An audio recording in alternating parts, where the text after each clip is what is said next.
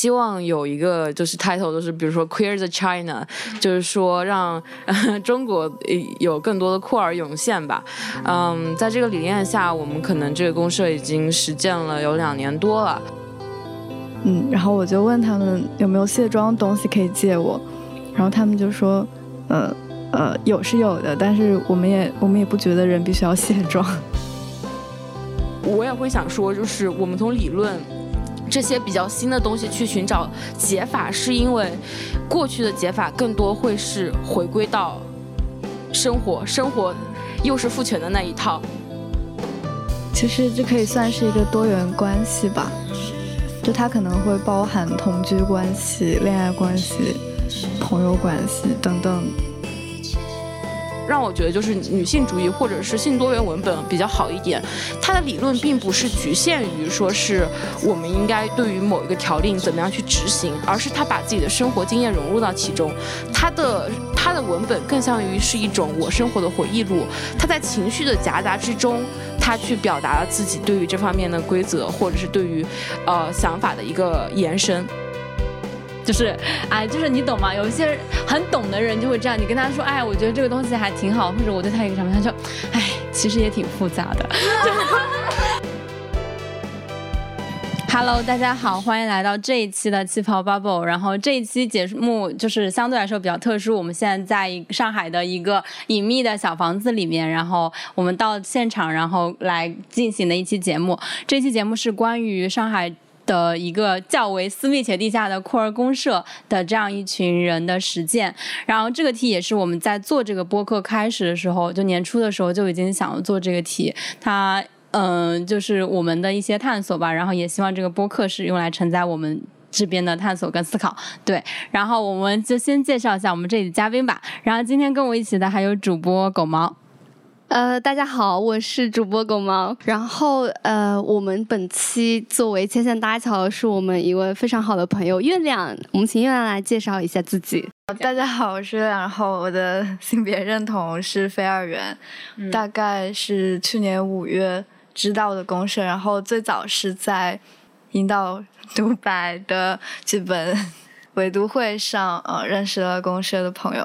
呃，大家好，我是双双，然后，呃，我算是公社的一个创始人之一吧，然后是我和另外一些朋友一起，嗯，组建了库尔公社这样一个小的社群，嗯，主要的目的也是为了可以容纳更多呃在上海或者是全国各地的库尔朋友，希望有一个就是 title，就是比如说 Queer the China，就是说让 中国有更多的库尔涌现吧，嗯，在这个理念下，我。我们可能这个公社已经实践了有两年多了，嗯，然后我自己的背景是性别研究和政治，我学了这两个专业，嗯，然后我目前可能也在做一些蹩脚的写手工作和其他的一些工作，嗯，也很荣幸受到这次邀请来聊聊我可能在公社一些体验吧。大家好，我是孟思协，然后我也是公社最早的成员之一，嗯，呃，然后这两年。这公社这两年基本上都是在我就是在地的，在公社的。然后，呃，我是本人是性别认同非二元，然后是一个音乐人。嗯，暂时想不到什么别的说的了，就这样吧。好，查查有什么吗？我是旁听，他旁听。行，来吧。就是我。呃，一开始我跟狗毛是就是在那个活动上面，就是我们俩当时办的那个活动上认识孟思协和，呃，当时还有小黑，然后还有月亮，然后，嗯，然后后来我在去年十月份的时候，其实来过一次公社，当时月亮邀请我过来，然后我就过来住了一晚上，然后我就也可以讲一讲我对公社的初印象吧，就是我对公社的初印象就是一个一个让我印象很深的一个细节，就是我们当时进去，然后要脱裤子。那个细节我印象很深，就是这个房子是一个我们的所有来宾脱裤子。对，这房子是一个就是复式嘛，就是一楼就是大概卫呃厨房和生活区，然后二楼上是睡觉的地方。然后我当时对那个脱裤子的细节印象特别特别深，以至于我现在就是还能够进来时候自觉叫狗毛脱裤子，就是 因为它我觉得它很像是一个就是你身体某种程度上和你的隐私性相关，当你把裤子脱掉。的时候，它其实一开始的时候你会我会稍微有一些紧张，但是当我环顾四周，发现这个世这个世界上就是整个房间里没有任何一个人在意这件事情，你就好像也得到了一种比较温暖的包裹，然后你就好像也很自然的接受了这件事情。然后第二个印象就是感觉这个公社好学术啊，当时就是感觉当时的学术氛围可能略略高于现在的学术氛围，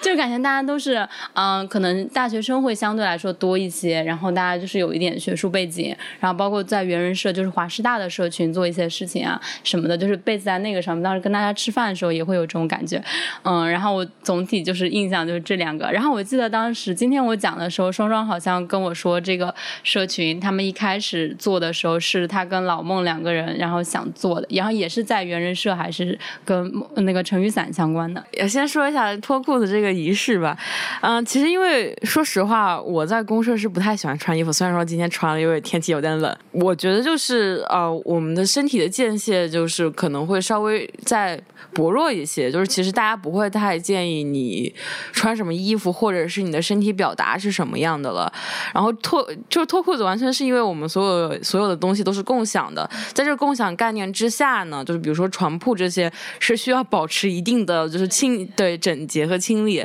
所以就外面的裤子一般我不知道，就是可能一开始我们的一个行为习惯所认为的就是你去外面做啊什么之类的，可能你的裤子在外面就有一些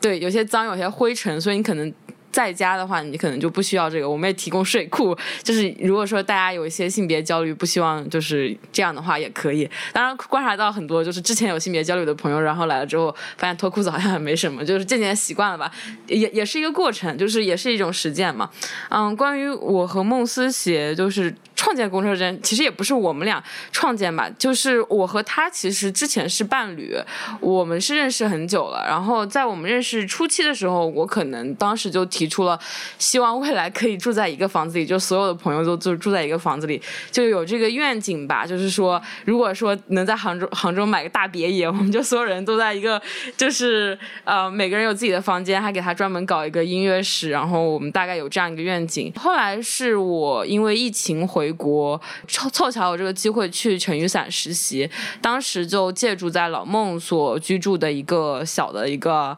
嗯公寓里，算是对他是当时是他老板付钱的，算是一个宿舍吧。然后我们当时就说，哎，好像小空间也可以，我们也可以就是。邀请更多的朋友来住，然后以后如果我们有钱了，可以搞一个稍微大一点的地方。虽然说现在公社的这样的一个物理空间依然很小，但是确实也招来了很多新的朋友过来吧。嗯，也是一个逐渐逐渐过来的过程。然后关于公社一开始的创建理念来说，因为我的 N L 不是很分，所以我这个词有点纠结。因为我们一开始一群人也是，呃，我们是做 LGBTQ，然后平权，就是一一直关心这方面吧。然后包括呃女性主义话题，就是算是在当时的呃社交媒体上小火了一一段时间。当然后来啊，因为各种原因不了了之。但是有这样的一个愿景之下，我们想做的社群也是以就是分享，然后非二元和非专偶为主的一个社群。群然后我们当时也说了这样这样的一个想法，呃，起名其实相当随意。我们当时想 LSP 这个名字是老色批，但是就是我当时在车上说，哎，叫直接叫老色批，好像感觉很多人会误会。然后。这是其实是当时另外一个创建人，就除了我和老孟以外，还有其他的创建人。然后另外一个创建人马月墨提出来的，然后他就说 LSP 挺好的。我说那可以给他在英文上面稍微包装一点，然后表达我们的一个愿景。我们就把这个 LSP 的缩写给它扩张为是 Left Share Poly。然后当然就是这几个词其实还是可以有其他的不同定义嘛，所以也欢迎大家去扩充，就是 LSP 后面背后可能有什么其他的意义。当然主体来说，我们。可能是呃一个线下的，就是希望会有更多线下的朋友去参与的一个库尔公社。我需要说一下库尔什么意思呢？是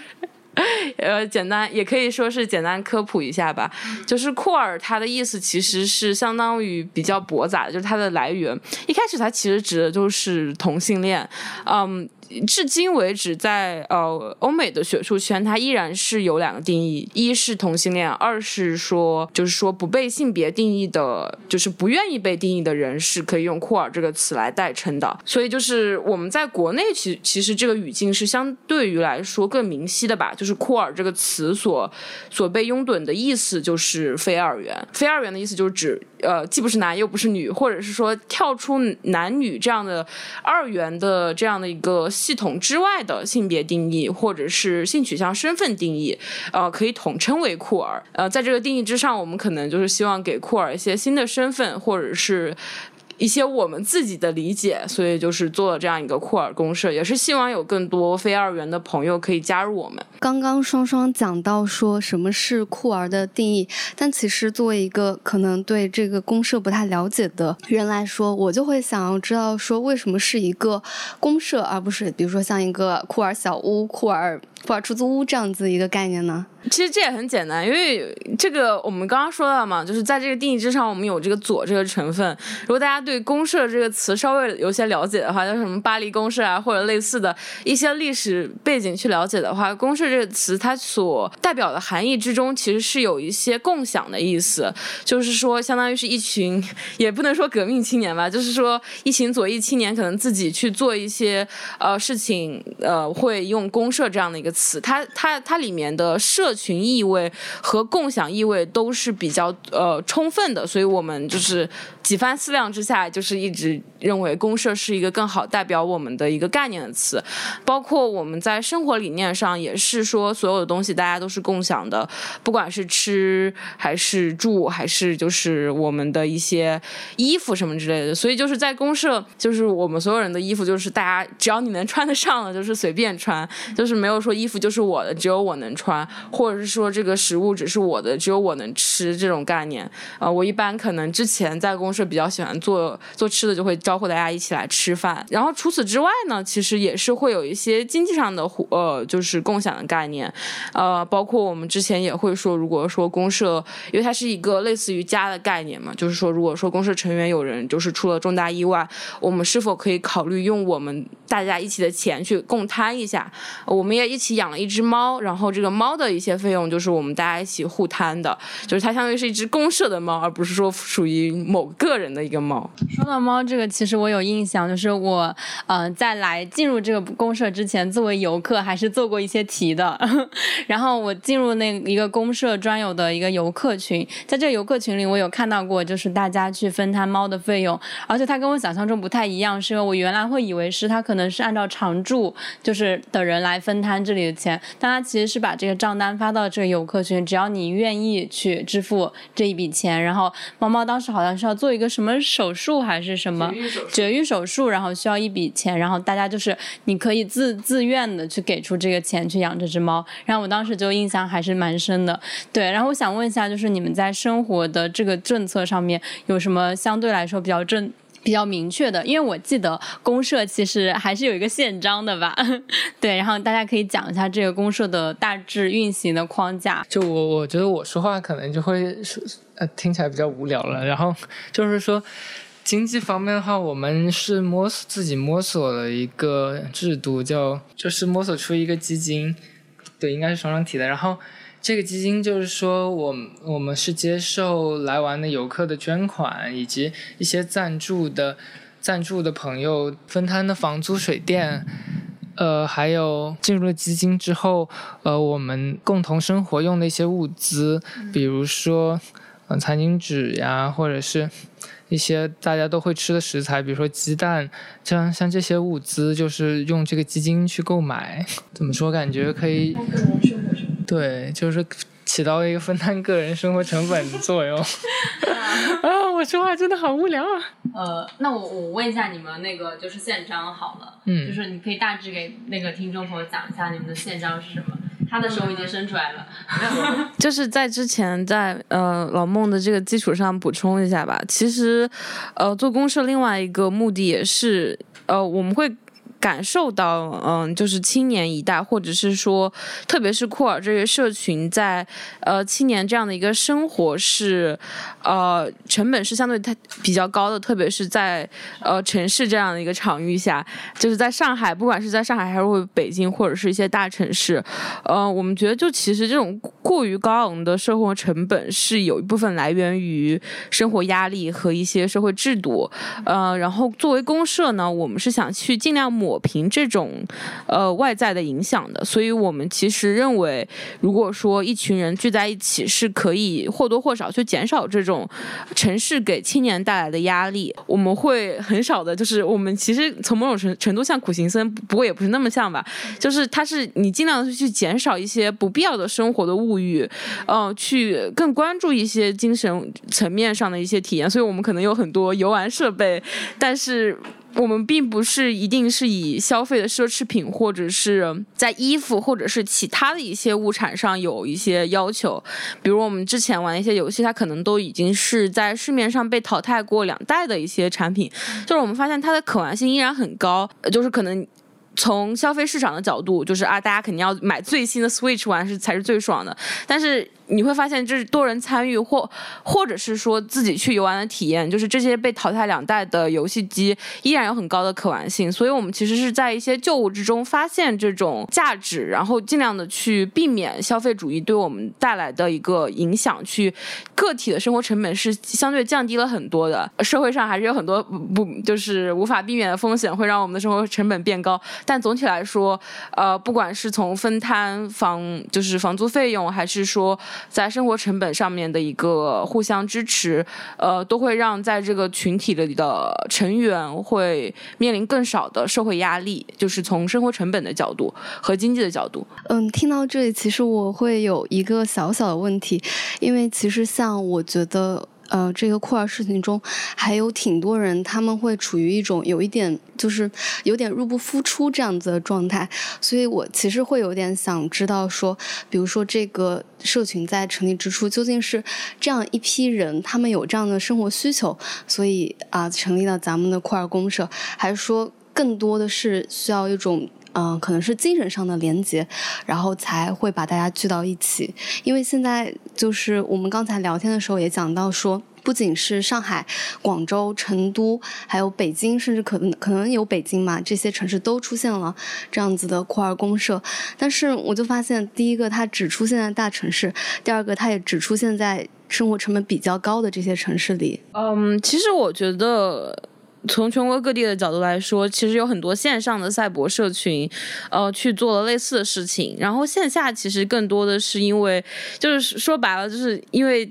我们的同行都是在往大城市去奔波，嗯，所以可以看到大城市有更多的聚集。然后小城市里可能会有一两个朋友是想一起做一一样的事情，只不过可能。呃，力量啊，或者是这些方面的资源更少。我们经常会有一些朋友，他可能就没有办法来到我们上海的这个公社，他们就会想说，有没有可能在群里有他们有他们一样的，就是小城市的朋友可以一起去共享。嗯，我觉得答案是有的，只是说人数会很少，然后可能没有办法去组建这样的一个呃类似的社群。嗯，所以我觉得从我们自己这样一个公社的组建来说，它是两方面都有的。肯定首先生活成本。肯定是我们的考虑因素，当然精神上的连接也是。刚刚就是双双也讲到说，就是在这里生活之后，可能会更多一些精神上的支持嘛。就是其实我在就是。跟月亮接触的过程里也发现，就是我是在去年四月份的时候认识月亮的。那个时候月亮就是呃第一次见的时候，就是化着很精致的妆，记得吗？然后穿一件棕色的皮衣，然后就是看起来就是一个搞乐队的女孩，就是那种样子。然后但是在他们认识之后，过了一阵子，我再看到月亮的时候，月亮就是包括我那一次是跟他一起从学校出来，然后坐地铁来库尔公社的嘛。然后看到他那时候就是素素衣便装，然后。素颜，然后一整个，他就告诉我，一整个跟我说，他觉得很多东西都没有那么必要了，对吧？那个时候，他就一整个给我一种感觉，就这个人他悟了，就是也不能不是说就是你脱离了服美役或者各种就是。精神上打扮呀这种这种东西，而是你会感觉到这个人发生了一些变化。所以我当时就是由于这种变化而对公社其实产生了很大的兴趣。对，然后我就自己过来体验了一下，然后我在体验的过程中也发现，在这里生活的人相对来说都比较松弛，就哪怕我是一个外来的人介入的时候，也没有觉得就是嗯大家在抗拒你或怎么，他就像公社里的猫一样，就是所有人在我来的时候稍微有一点点小小的紧张，但等等这个紧张大概过了不到半个小时，十五分钟之后，然后大家都开始变得放松，开始熟悉起来，然后就像那个猫会在你身边就是闻一闻，之后这个猫猫你好像就可以摸一摸它，然后大家开始玩游戏。我还记得我当时来的时候，我们大家玩那个理智会，对吧？就是那个一个韩国的那个有呃女性主义的游戏吧，可以这么讲，就是测试那个压力啊什么的。然后我就也请月亮来分享一下，就包括尤其像双双讲说，其实你们有很多理念，就是在你的角度来看，比如说你进入这里，然后在这住了大概有两年一年，然后你在这个过程里面，你对他的认识，我觉得还是，或者是说，或者是说，他是不是有。有像你一开始想象中那样，或者是你觉得这个理念践行的程度是什么样的？就作为一个比我们更深的介入者，嗯，这个话题稍微有一些，往前做一点，稍微有一些危险。就是好，你就是就是对，就讲一下。我觉得他们应该也很好奇，你你你是怎么看待的吧？嗯，就是有一些长，但是总的来说，可能确实会。经历了一两次比较大的转变，就是其实当我一开始，比如说一开始见到 C C 狗毛的那个样子，嗯嗯，相相对来说，我觉得它是我在某种文化环境下所生存生存需要的一种外壳，嗯嗯，它也会契合一种文化中的潮流，或者说更受欢迎的某一种形象，但但就是不代表就。我本身是固定的或者本质的喜欢自己成为某一种样子的，因为，嗯，我觉得大家都会知道化妆打扮是一件很累的事情。当然，他很他有时候也会享受，但如果你不打扮，你就会焦虑的时候，你在打扮的过程中，尽管它是累的，是花时间的，当你这个焦虑解除了之后，你还是会感觉到比以前所谓的更爽，更更有一些快感。呃，所以，所以后来我对于之前自己。有一些装扮，大概是这样的一个视角。当时应该是活动结束，还是哦？当时应该是后来，呃，在阴道说上认识了老孟之后。呃，去了猿人社的一次 LGBT 派对，然后就因为错过了末班地铁，跟他们呃回到这边暂住了一晚上。嗯，其实去派对那一天，我也是化了妆，可能化了一两个小时，然后化的蛮开心的。其实 还因此迟到了啊，还因此在那个派对上迟到了，没有领到号码牌什么的。我我我印象蛮深的是第一天来这边住的时候，嗯，然后我就问他们有没有卸妆东西可以借我，然后他们就说，呃呃有是有的，但是我们也我们也不觉得人必须要卸妆。就是 知道吗？我们在刚准备出发的时候，我就问 C C 说我们要不要带卸妆的工具？C C 说不用，那边肯定有人化妆的。但是啊，因为我们前几天碰到那个在 Roxy 碰到月亮的时候，月亮就是有化妆哎，我就是觉得那他回家总得卸吧。但是没有想到人家有的有的是是有卸妆的，但是月亮真的没卸。是是是这样子的，就是因为。当时，嗯，卸妆产品比较少，因为可能都是大家自己带的。现在是有的，因为 我我的名号就是美妆铁梯，所以还是有的。好，然后因为我之前接触到信息，可能一直是网上或者说比较小红书啊、微博一些美妆，大家搞美妆、搞护肤的人就会说。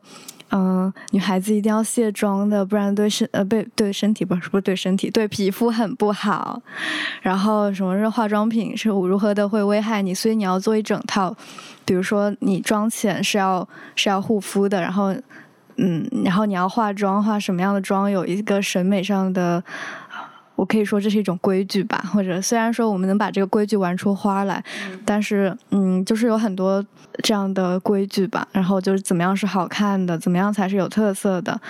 呃，然后结束之后你在什么时间把它卸掉，又是对你的身体更好的。就是这一整套的，是我花了很长时间去学习的一些东西。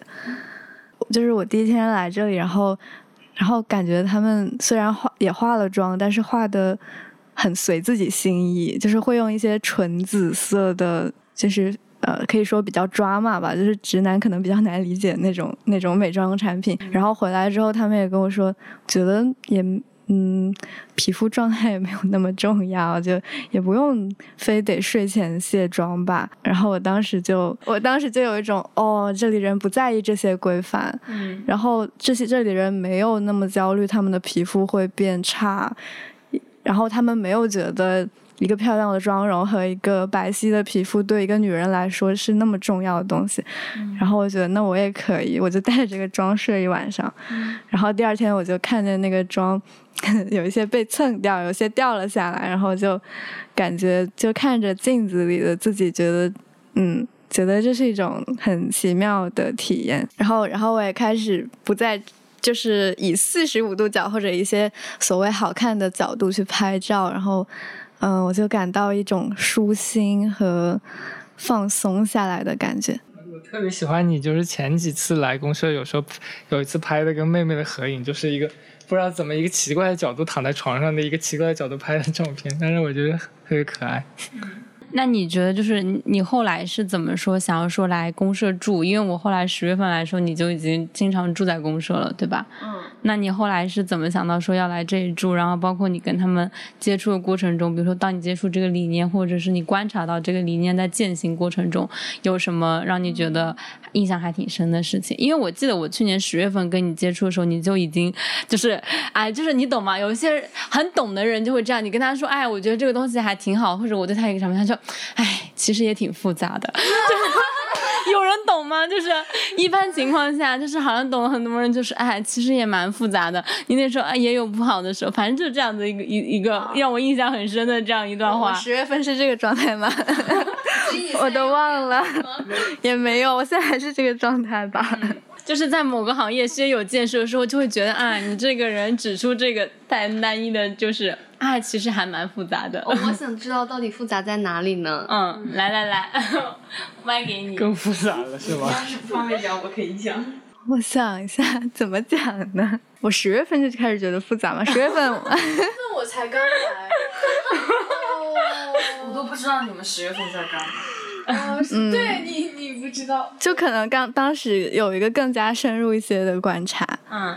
就比起就是一一晚一一晚上或者住个两天来做客，就是可能当时已经开始有可能住一周左右，嗯，包括十月份我应该九月十月是整个月住在这边，因为。然后应该 当时也是有一些上头，因为当时在跟老孟恋爱。啊，所有人在跟老孟恋爱。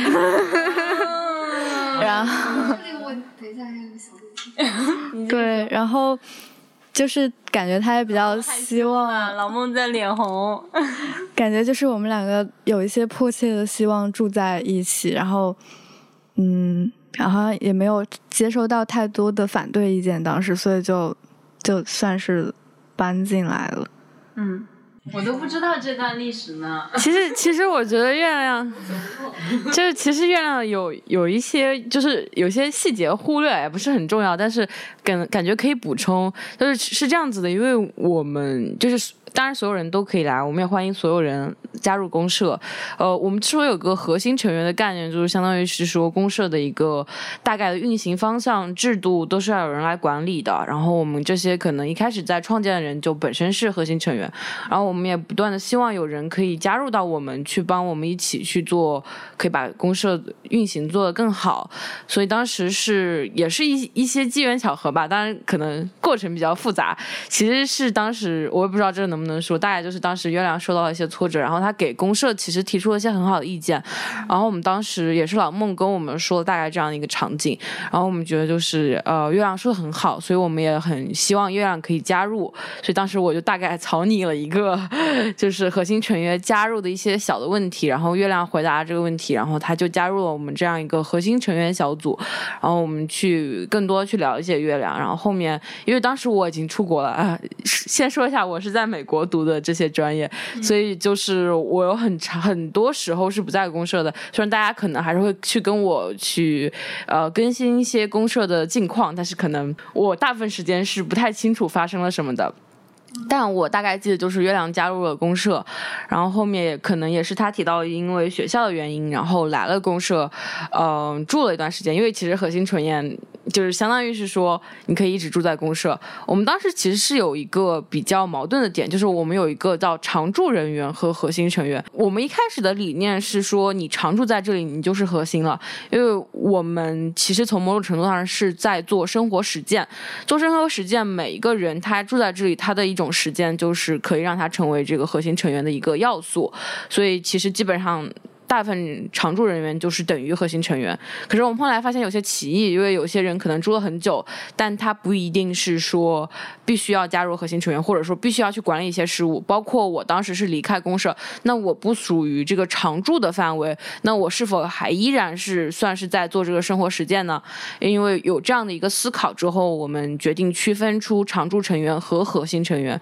核心成员就是属于，即使我物理意义不在这里，但是可能我在赛博。空间还是不断活跃在这个空间，不断的是和大家一起去做某件事的，呃，所以，嗯，月亮是既有在这里常驻，也是有就是说想要加入核心这样的一个意愿，所以我们当时就是月亮也成为了我们核心成员的一个部分。我们包括就是 C C 之前提到游客这个概念嘛，也是我们后面才做的一些内容，就是因为可能你对这里不了解，然后你可能只是算是公社的一个朋友，但是。不确定自己的身份定位，我们就是说是游客，就是只是简单的过来玩一玩啊，所以我们给了这样一个身份，但不代表就是说我们不希望这些朋友可以加入我们，所以就是稍微解释一下。嗯啊，还给月亮。其实我觉得月亮刚才讲的那个东西我都可以理解，但是可能 C C 想问的不是这样子一个问题，他其实还挺好奇说啊，我们还其实还挺好奇说，就是你加入公社之后，为什么会觉得这个公社比你之前想要？的就是想的更复杂，就这个复杂性它在哪里？复杂性在哪里？嗯，我想一想，其实这可以算是一个多元关系吧。嗯，就它可能会包含同居关系、恋爱关系、朋友关系等等。就是说，虽然说，呃，我们作为一个组织，我们会有对外宣传的愿景，它可能也是其中很多人的愿景，但是。就你怎么去实践，然后包括呃实践的时候，嗯，哪些人的声音是更大的，然后包括呃大家怎么去定义彼此之间的关系，我就会感觉这个对我来说很复杂，可能我们也现在也还在嗯就是探索的，我感觉这个就嗯复杂就复杂在这里，但是具体要聊开的话，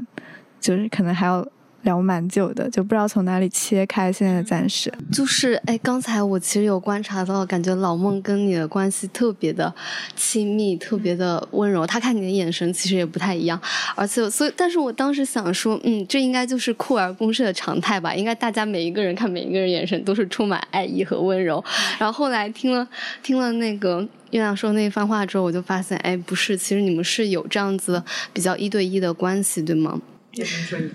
我觉得也不是一对一吧，就是我之前。我们我记得我当时做的那个题里面，其中有一道就是问我对婚姻的看法，就是对专有制的看法。对对对，那个是我是，对那个也是我想问的，就是我还没说完。好，那你说。就是对，就是因为我看到公社的那个题目，包括好像你们的宪章里也有，就是说你不可以把公社的那某一个成员占为己有之类的。对，所以我还挺好奇的，就是你们怎么处理这样的关系，而且你们在这个关系中又产生了一种像恋爱关系。的这种类似的情况，对吗？对，嗯，老莫说，双双说，双双说，呃。我我几个问题我都分别先回答一下吧，呃，就是首先是复杂性，因为我觉得就是大家所表面看到的东西总是和谐的，总是包容的，是友好的，但是其实，在公社具体内部的这样的一个复杂性，或者是说它的纷争其实很多的，就是不同成员之间是会有矛盾的，然后也会有彼此的喜好不同，嗯，就是说白了，生活实践就是大家可能一开始的身份都是彼此的室友，是亲密的。呃亲密的朋友。但是总是会有一些近距离的远近，就是包括我们提出不要把一个人把就是另外一个成员占为己有，也可能是认为，呃，有时候因为老孟在这个社群中就很受欢迎，所有人都好像想要跟他玩，就是觉得觉得老孟是对吧？就是有时候觉得老孟在厚此薄彼，就是觉得应该他要对给每个人分予分予同样的时间。然后后面的话，包括我和很多人聊天的时候，我就想说。其实即使我们看起来很亲密，但是这个亲密也是有亲疏远近的，就是有关系的不同。这种关系的不同是在任何社群之中都会存在的。这不代表谁是核心，或者是谁是被远离的，只是单纯的从我个人的交往层面，我可能并不是那么亲近。但是如果有机会的话，也许可以亲近。就是它只是一个亲近的基础，就是是我们彼此亲近的基础。但是是否进一步的亲近，是需要。亲近的双方是去再去了了解，或者是说。就是即使我主动，对方不想的话，我也我我也需要去充分的尊重别人的意见。另外一方面就是说到恋爱关系，其实其实就在我们的定义中，这个恋爱关系是相对多元的。这里的多元就是说不只是一对一，比如说小黑之前也是呃老孟的伴侣，然后可能我也是老孟的伴侣，哈哈，说起来好像都是老孟的伴侣。对，然后其实其实说起来，嗯，确实如此。包括我现在也可以说我是老孟的生活伴侣，or 精神伴侣。这些其实我对于这些嗯具体的详细的 title 是不太建议的。比如说我也可以说我是月亮的伴侣。如果衣服月亮月历，对吧？就是我可能就是就是如果月亮月历，就是我可能没有这个很好的就是和大家一起生活空间，有大部分时间在国外。但是我其实对于大家我都觉得很喜欢，就是希望可以大家跟大家一起做一些。事情包括成为更亲密的关系，在我们这里的恋爱呢，就是我觉得我和一个人贴贴抱抱可能是恋爱，也可以不是恋爱，就是只是说他们对于关系的想要进一步或者是远一步，都是由我们个人的决策去决定的。那复杂性就是说，有时候好像这个决定权并不在我一个人手里。或者是他一个人手里，而是有些成员他可能因为和之前就是和他是伴侣，就会说。呃，因为多元关系之中也会有拒绝权，就是说，如果我和你是核心伴侣，那我会拒绝另外一个人加入。然后这个时候就会让我们觉得有些困惑：我们想要的是这种多元关系吗？还是说我们想要的是一种所有人都是核心成员，所有人都参与讨论的一种和呃多元关系？所以我们其实从一开始的多元关系的讨论，也就是说，呃，即使是多元关系，也有核心，也有就是必须要拒绝其他人加入，就可以跟大家简单科普一下，就是。在这段关系之中，可以叫是开放式关系。开放式关系就是，比如说一对情侣一对一的情况下，呃，彼此都是允许去找呃其他的伴侣，或者是呃情人，或者你想要呃性伴侣，就是你想要怎么定义都可以。但是这个同意权是在另外一个伴侣。伴侣的就是同意之下，你才能去做这样一件事情啊。然后我们一开始也是认同这样一个规定，就是包括呃谁先谁谁后加入这个关系，要先争取前面的伴侣的同意。然后后面嘛，我们也会发现这个好像并不是那么就是符合我们观念，或者是说。好去实施的东西，因为我在实施之中就会发现一些纷争，就是好像这个人加入了我们的关系，但是他具体怎么加入，呃，他加入给我们带来的压力和影响，其实很多时候是复杂的。他这种复杂是来源于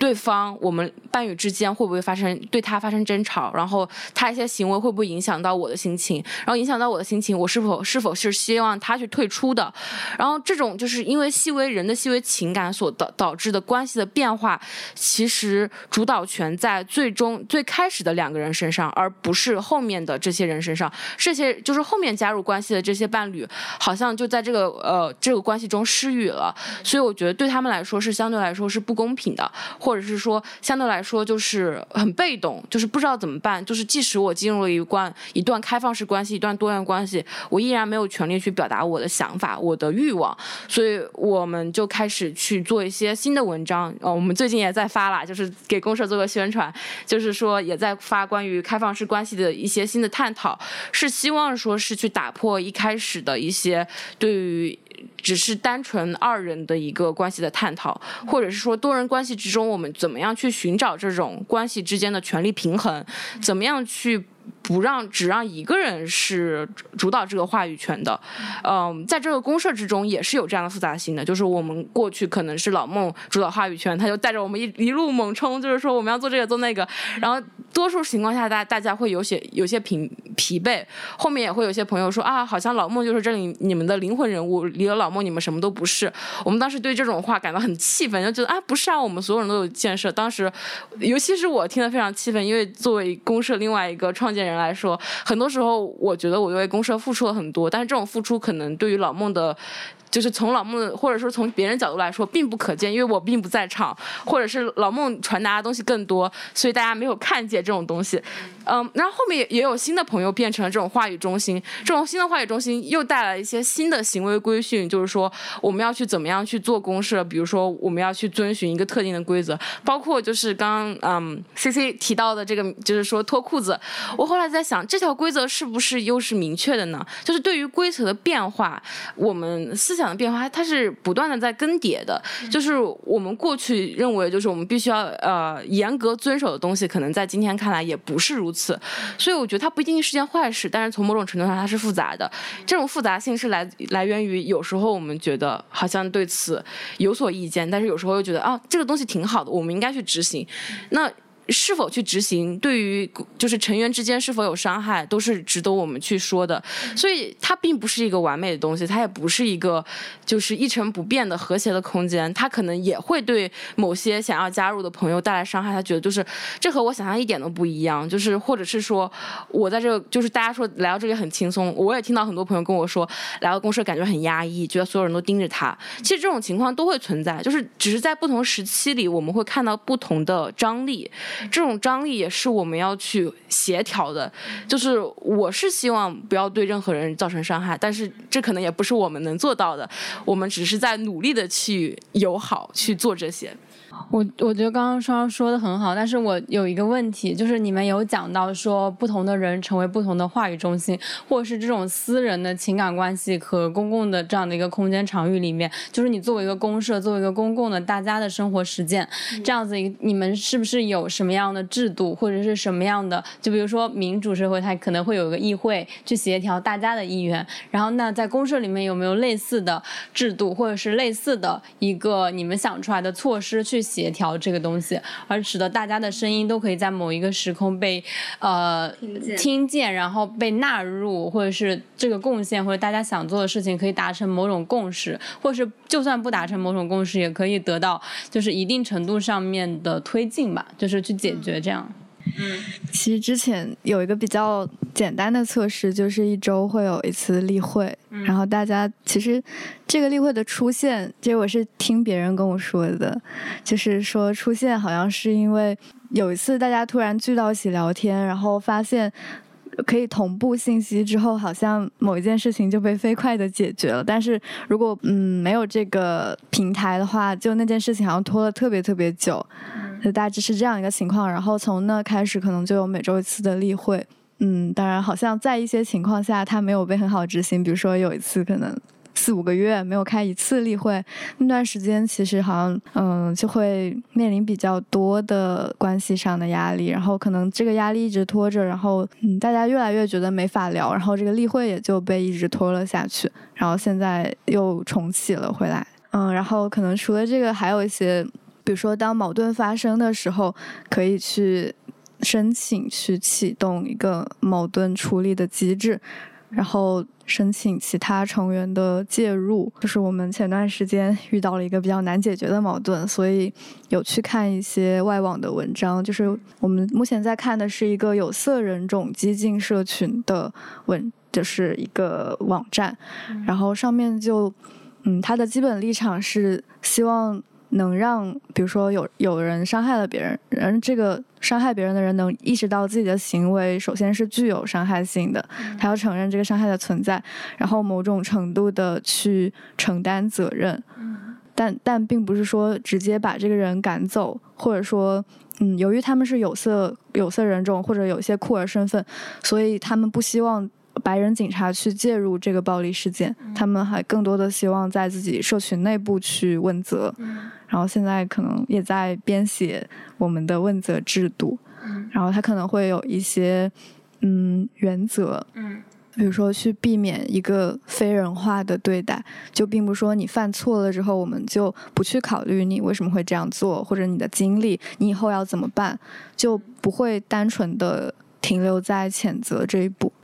就是我听下来之后，我觉得这一套它它确实是非常人性化，但是我也能够感觉到这一套整个逻辑、整个流程，它需要耗费巨大的心力，就包括你们前期做调研建立，而且后期的维护。我听下来的感觉是，你们要相当于是个案，然后各个处理嘛。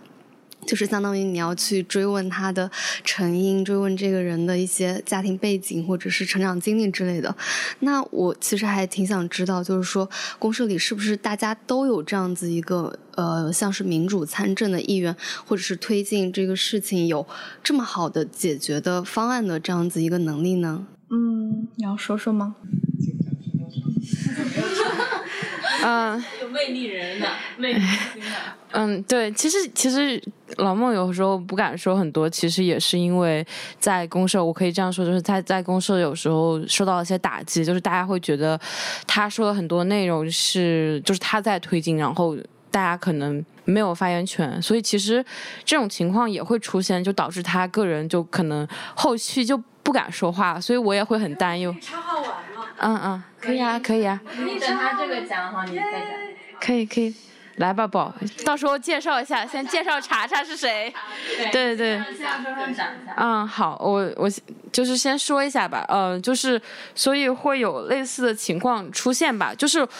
我认为，首先是大家肯定都是希望有这样一个民主的进程去推进的，包括可能大家都有这样的一个能力去做。只是说，确实日常生活中除了公社以外，大家有很多各种各样的压力，很多事情就是并没有被推动。包括参与的当事人会觉得，呃，我是当事人，可能我不太适合去做这个，就是比如说有有能力的人，他是当事人，他不太适合去做这样一个事件的推动的人。那这个时候，好像这个事件就变成一个无解的事件，就好像没有任何人可以去推动，因为其他人也在忙，当事人自己也觉得自己不可以推动。呃，对于这些，我们也会说是，比如说把我找回来了，就是让让我去推动这个事情。然后，公关大师。对，所以，所以我就。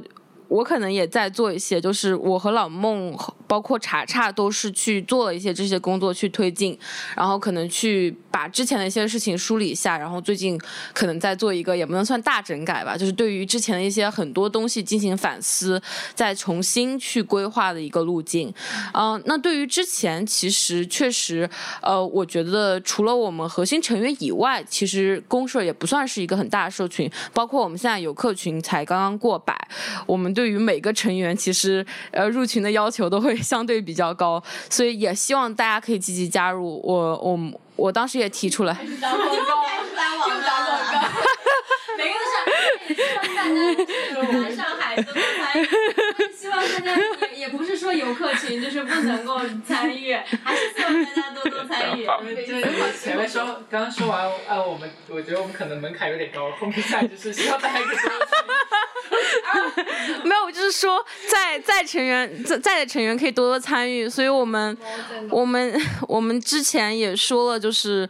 我可能就是我也倡议做了一个艺名箱，就是说大家可能对公社有什么想法，可以把在艺名箱里加入，就是希望大家可以多多用艺名箱这个功能。如果我们以后开发出更好的功能之后，也可以就是大家可以来禁言嘛，就是说一下自己对公社的想法。呃，然后后面一个考虑可能是我最近一个想法，就是我们可能每周开一个公跟公社相关的一个小的一个议题的讨论，就是我们每周可以可能有时间，大家就可以围绕这个话题去在群里讨论一下，说一下自己的一些看法。我觉得就集思广益嘛，就是不可能是我们只有核心成员参与的这样一个过程。当然，现在目前就是因为有一些具体的事情，呃，具体到生活实践到这个空间的怎么样怎么样做，肯定还是大家生活在这里的人更了解、更更有发言权去说。所以我们主要是在这里，呃，说这些内容。我们公社的那个另外一个朋友查查，就是想要插一下话，然后来查查介绍一下自己，然后想插什么？嗯，我就是我就是呃，我发现我自己坐不住，然后所以所以我没法一直坐在这里，只是听着，然后没有这个。控制，然后一开始比较恐这个话筒，然后其实其实因为我是呃我是去年十月就是差这个时间加入公社的，我发现呃原来才不到一年，但是我感觉过去了很久，呃但是他们都说梦协在就是在他们眼里老孟就变成了一个呃就是呃公社的魅力核心，但是但是其实我到公社那段时间呃就就觉得梦协可怜巴巴。的 就是在我的视角里，就会觉得他他呃呃什么呃，就是会不敢表达，会不敢说，然后呃然后很很容易被指责。其实其实可能是阶段的问题，就是当时公社的情况是呃孟协有一个比较向内的，就是封闭。嗯。就他还是会给在这里生活的人造成一些压力吧，就是你跟人接触当中过程里复杂的那一面，就包括我记得我刚开始我来的那个时候，就是大概十月一号、十月三号吧，我觉得他当时就已经在一个。好像有一些犹豫的时候了，因为当时我记得那天第二天，我记得我们早上去吃东吃早饭，然后吃的还是一碗馄饨和一个什么东西。我们坐那儿，然后就你你跟那个孟思杰就是有聊天嘛，就是大概也有聊一些，就是对于公社未来走向什么的。但我当时就是觉得有些东西对我来说有一些高深莫测，就是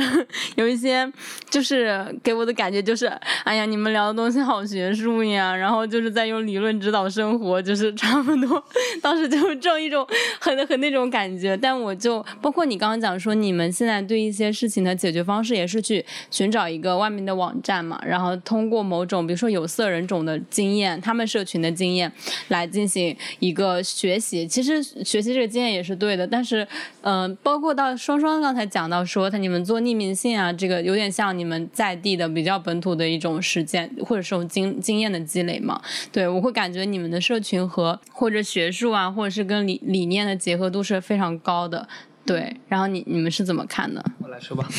哈哈，终于敢说话了。没有，就是我。这里孟思琪是可以上桌的。我我觉得不要。我觉得很很多时候。很多时候就是因为因为只是在生活实践中，我们经验太有限了。就是我们我们个人其实也也才这么几岁，活了这么几年，然后 搞搞这个社群也就搞了这么一段时间。然后大家，而且每个在这里社群的成员，对于社群的经历都差不多，因为都是在这个社群里，嗯，进行的对得到的经验，就是很多情况下我们是不知道该怎么办的。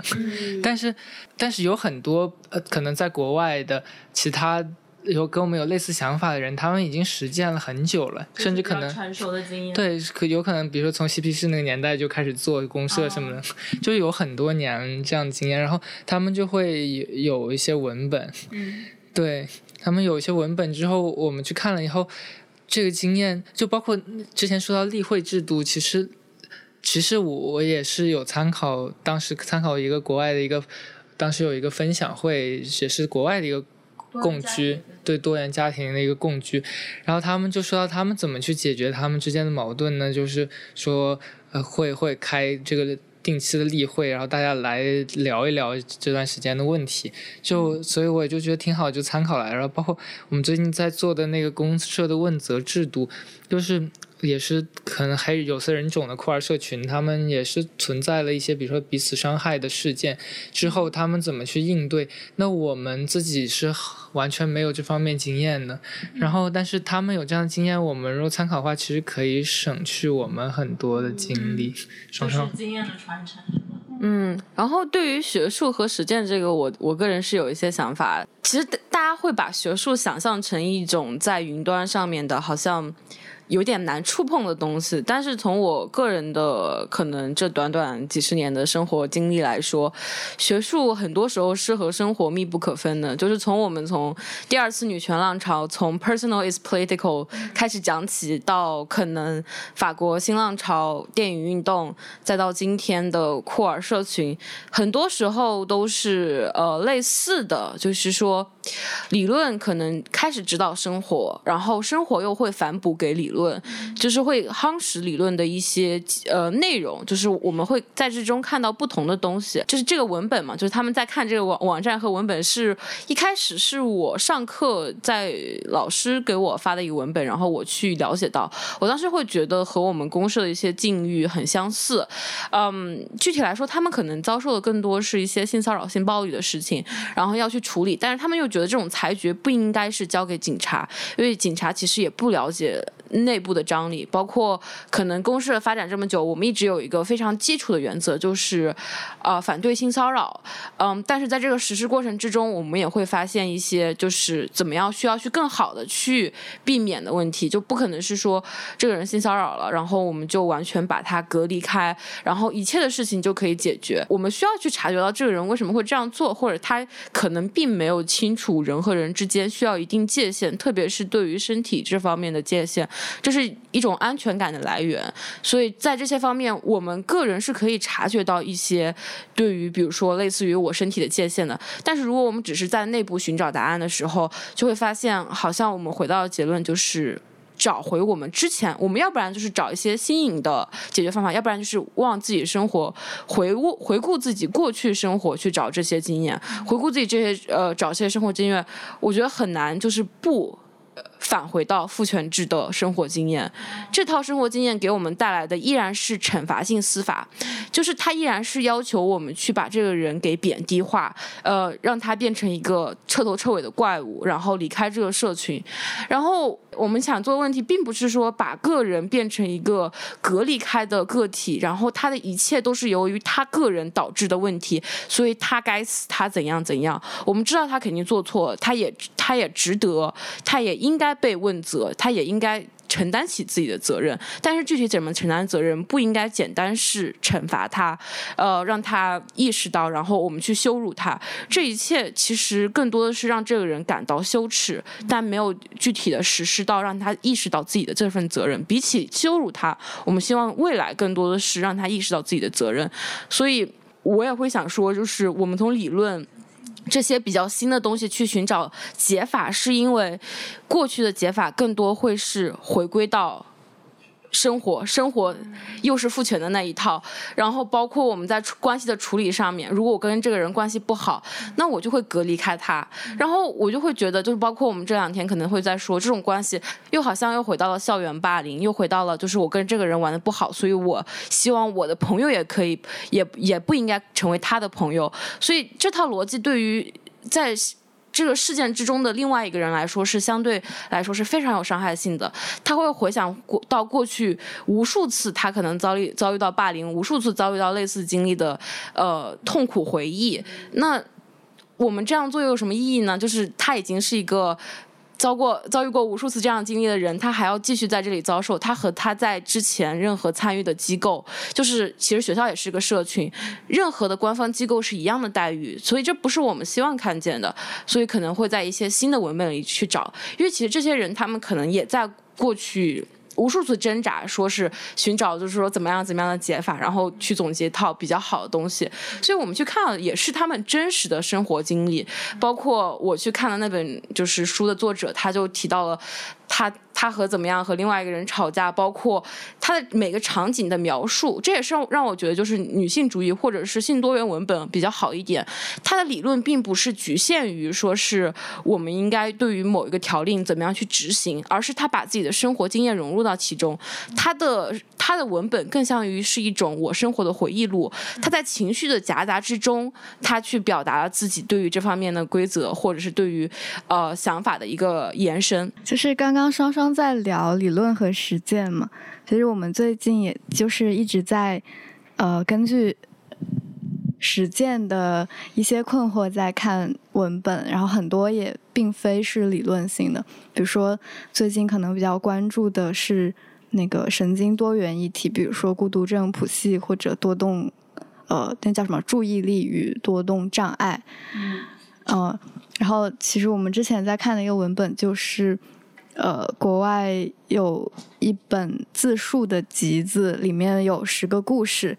呃，是里面的人都是有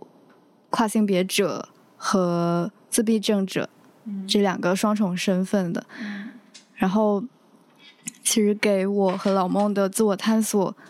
嗯，很多线索。然后里面的很多细节也是非常触动人的，就是当然应该是。一个西方国家的一个白人被指派男性，然后他说他小时候非常想，就是非常想要成为女性，但是他不敢，他觉得可能会受到社会规则的惩罚。然后他说他当时他的头上长了一颗痘痘，就在他的眉心这里。然后他说他突然觉得自己很像印度女性。然后他就故意的把那颗痘痘抠破，让他在那里留下了一个永久的痕迹。然后他说，这就是他对规则的一种小小的反抗。因为虽然他们看起来他还是一个可能呃男男性应该有的装扮，但他偷偷的在自己的身体下留下了一个眉心，留下了一个红点。这然后他觉得他当时可能精神状态已经快要崩溃，但他觉得那个红点。可能就是他的救命稻草。嗯，就是感觉就像他说的，女性主义文本或者是性少数、性多元文本，它其实就是个人经验夹杂的这种程度上更多一些嘛。嗯，我刚听了双双讲的那个东西，就是其实我能意识到，呃，相当于你们想要在整个公社把，就是把教养和改变一个人这个东西的所有功能都结合到公社本身里面来嘛。就是就是教育，然后教育他，然后养重新养育他，就这种感受。就是就我听下来是，听下来是你们想要把整个教化了的那种感受。嗯。然后我就会在想说，比如说，如果真的遇到性侵这样比较恶劣的事情，所以在作为你们公社来说，你们是不会选择向警察或者是向这个社会的公权力去寻求帮助，然后反而是在内部解决，是吗？这个其实不一定，就包括现在在写的问责制度，它也会把可能这个伤害去分等级，比如说，呃，比如说可能出期间出现了有一个人在这个空间内对他人进行言语攻击，那我们在第一次可能首先需要提醒他一下，然后，呃，可能会有一个类似于签字。这样就是记录下来这件事情发生过了，然后我们后续要处理，然后我要跟他聊一下或者怎么样。然后第二集可能是我们还没有希望这个造成伤害的人离开社群，但是可能他需要承担责任，比如说一部分的隔离，满足受害者提出的一些能嗯让他承担责任的需求。比比如说隔离，就比如说受害者不希望跟他在一个房间里，或者不希望跟他说话。然后第三个级别可能就是，嗯，需要请他离开社群这样。然后我们目前对于性骚扰或者甚至性侵的处理，应该都是在第三级这样。嗯，我有我有印象，就是当时群里面在讨论，就是二元跨男。大家有印象吗？然后就是说，呃，因为公社里好像有人在讲说，好像其实公社是排斥二元跨男，或者是就是那一段，我记得当时孟思有站出来回应嘛，对吧？他说其实可能因为公社里之前发生过类似的事情，然后就是，所以我其实。也有点想问，就是大家对于就是二元跨男这个这个类别的人在公社的这样的一个状态，其实是这样的。我我之前也说过，就是我我是跟大家说就，跟公社大家说，就是我们并不是排斥群体，呃，或者是我们并不是不欢迎个人，肯定是出现性侵这种事情，我们肯定是希望他立即就离开的。就我也不可能说滚，但是我我确实是希望他离开，嗯，然后。对于跨男这个态度，其实我认为就是每个人都会有不同的性别表达。我也一直，我就是实际上就是我和公社很多人不同的，就是社会或者性别经历，是因为我的很多同学都是跨男。嗯，就是在我是在性别研究这个专业嘛，然后这个专业基本上就是没有什么直男直女。顺直男顺顺直男，对，就是顺直女可能还有比较多，但是直男是真的没有。然后。就是会有跨男，而且跨男可能占很大一部分比例，就是十分之一。但是我不知道为什么我们学校的跨男很多，我觉得这是件好事，因为我看到了不同的性别，就是身份和体验吧。所以对于这方面来说，我相对于其其他公社，就是可能受到伤害的朋友，会更更希望可以看到不同的这样的一个话语，包括可能他们在这个事件之后，我们又接触到了新的一些跨男认同的朋友，然后发现其实。就是在这个社群，在这个小的社群下。也会有很多不同的人，就是不能一概而论，就是很简单嘛。大家都知道，一个社群并不能代表一个人，然后一个人也不能代表这是整个社群。就是我们可能过去确实说到受到了，就是一些人的打击，导致我们对于呃某些群体会觉得就是有恐惧感。但是我们最近也在努力的去平抚这种恐惧感，而是说更多的是去想象他们，或者是说真实的邀请到呃这些朋友去。分享他们的体验，而更好的去了解到他们现的现状。然后，我我也是希望有就是更多的跨男朋友可以来公社。其实我我觉得，嗯，我喜欢的人基本上，哎，也不能这样说。现在大部分都是跨男，嗯，所以我我我个人肯定也没有。就是我我会理解其他朋友会有恐惧感，哦，那我们也会对此采取一些措施，就是说如何的让首先让这个可能恐惧的人了解到这个群体，然后包括就比如说这个人。可能是在公社内部，那也包括都是去跟这些人去，比如说跟新来的跨男朋友去沟通和交流，就是有些人有不同的状况，所以他对此有不同的态度，所以我们需要做好这些准备。嗯，嗯，我我觉得我们社群现在有两种。叙事夹在一起，就一种可能是偏更偏女权主义的叙事，一种是一种是酷儿酷儿的叙事，然后只有跨男这个身份在这两个叙事中就会显得比较尴尬。就一方面，它是一个脱离了原本性别规范的呃呃一种一种身份嘛，就它并不是一个在顺直二元性别框架下的一个身份，但是如果当我们用女权主义来讨论一些事情的时候，就是大家，然后会，当然会有就是厌男的情况，嗯，因为因为会思考男性这个身份又意味着什么，它背后的社会文本是什么样的，就会可能会有的时候我们再去呃进对男性身份进行批判的时候，会有一些自我认同为男性的，